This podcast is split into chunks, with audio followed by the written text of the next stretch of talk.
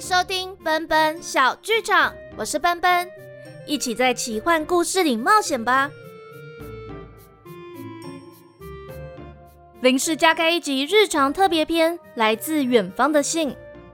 不知道大家还记不记得，在第三十五集《边境之城的告密者》结尾，元宇在那年端午节过后和中秋节之间，待在玄剑国所沃城的生活过得越来越惬意呢？而这一段小故事就发生在这段时间。那年的夏天特别热，渊宇最喜欢坐在索沃城花园里，欣赏盛开的向日葵，待在凉亭里乘凉，消消暑气。这一天，小李扶着老城主走进凉亭里，又匆匆忙忙转回屋里，拿来数株花朵造型的冰块，递到渊宇面前。渊宇公主，这个是给您的。小李把冰块花直接放到石桌上，炎热的天气让冰块下缘慢慢融化。小李，谢谢你。小李听渊宇这么一说，有点红了脸，对渊宇一鞠躬，就飞快的跑远了。公主殿下，小李啊，好像很喜欢您啊。阿梅笑着端了一盘葛粉汤，摆在凉亭的石桌上。有吗？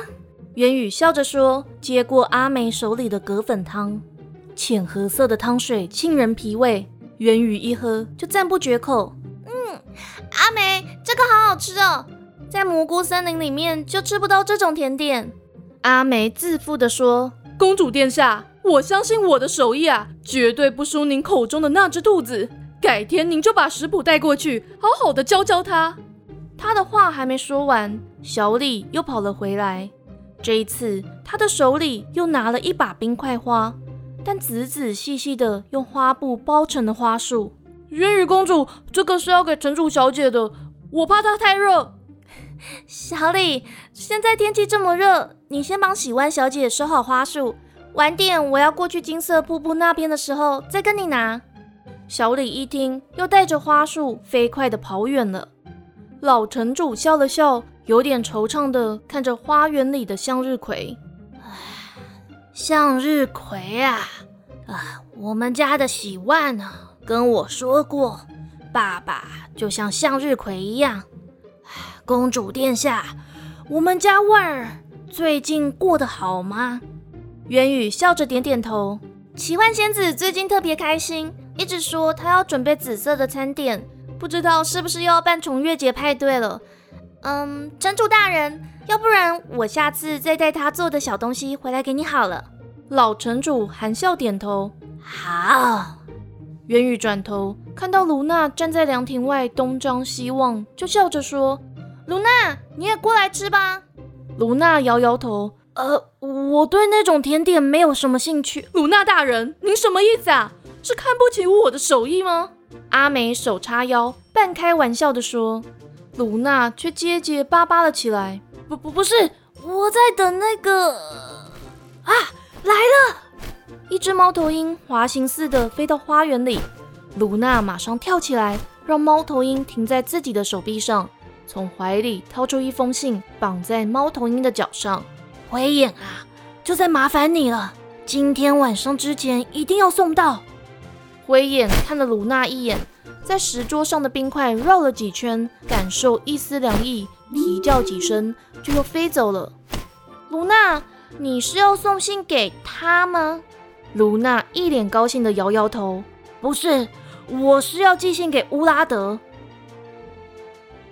那天晚上，皎洁的白月高挂夜空，照亮了一座名为圣特雷的小城。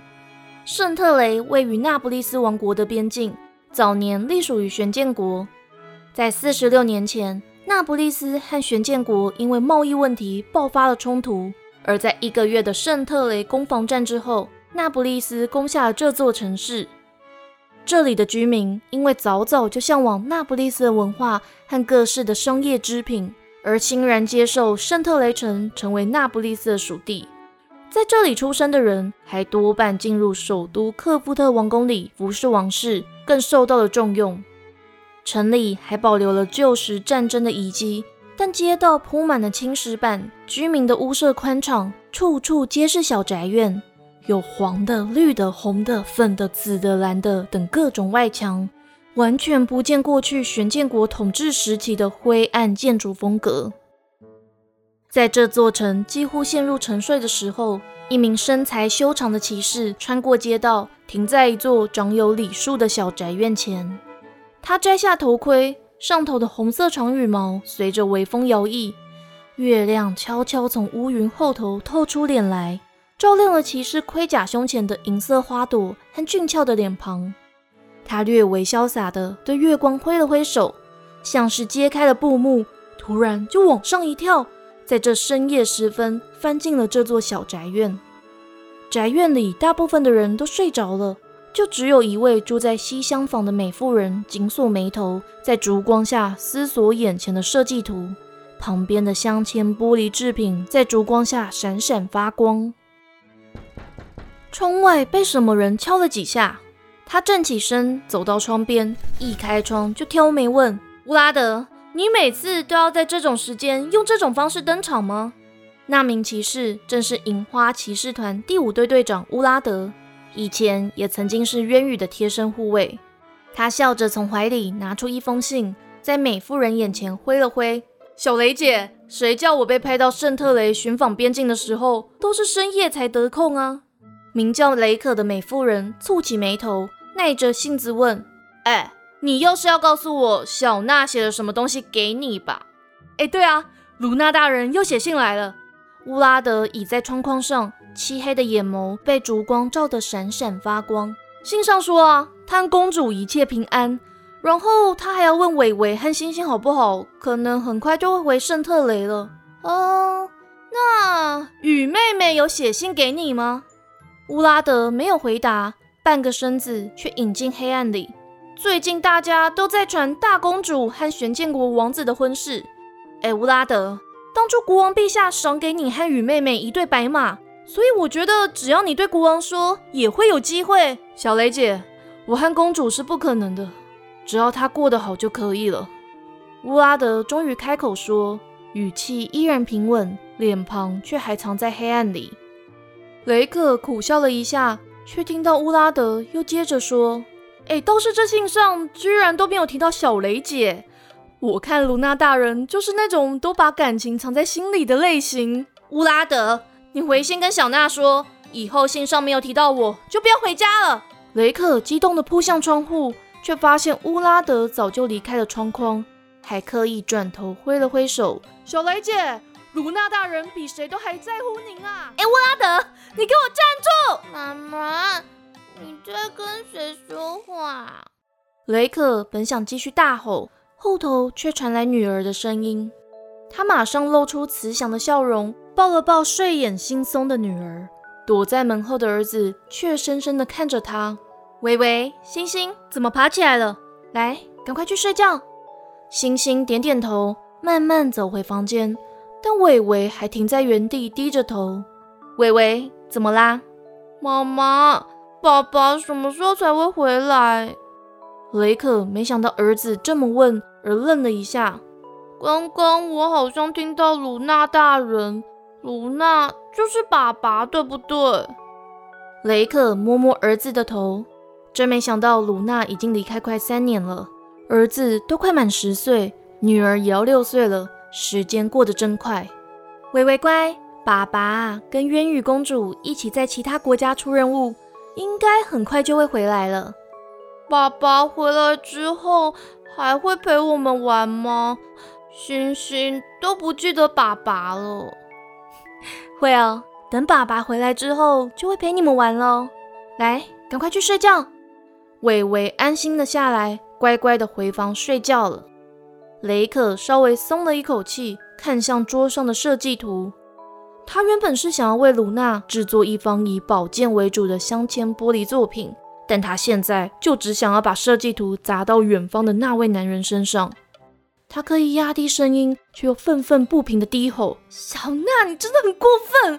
每次都只写信给乌拉德，都不写给我，都不写给我。”远在索沃城的卢娜在睡梦里一直念着不肯明说名字的他，雷克。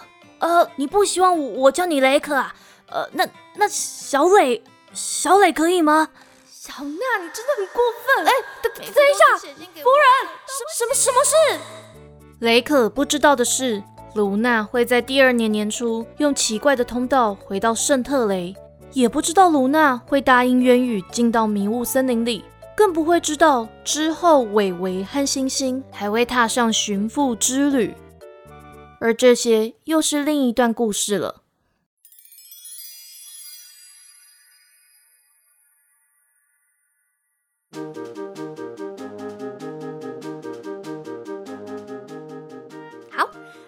特别篇本来是想要在父亲节之前发布，但因为奔奔最近政治工作有点忙碌，所以就只好在这一周更新啦。这段小故事也说明了卢娜每一次提到他口中的他的时候。指的就是他的夫人雷可。那在第四十一集，在融雪之前，雷可也曾经抱怨卢娜只写信给乌拉德，却不写信给自己的桥段。在上一集，也就是第四十二集《边境之城的传说》里呢，卢娜就已经重新融入了家庭生活。关于乌拉德平常到底是怎么拜访雷可的，也有在这集的特别篇提到哦。另外，奇幻仙子在准备的紫色宴会是什么呢？欢迎回头收听第三十六集《前往王都英格凡斯之惊喜篇》，就可以找到答案。那有关于伟伟和星星踏上寻父之旅的故事呢？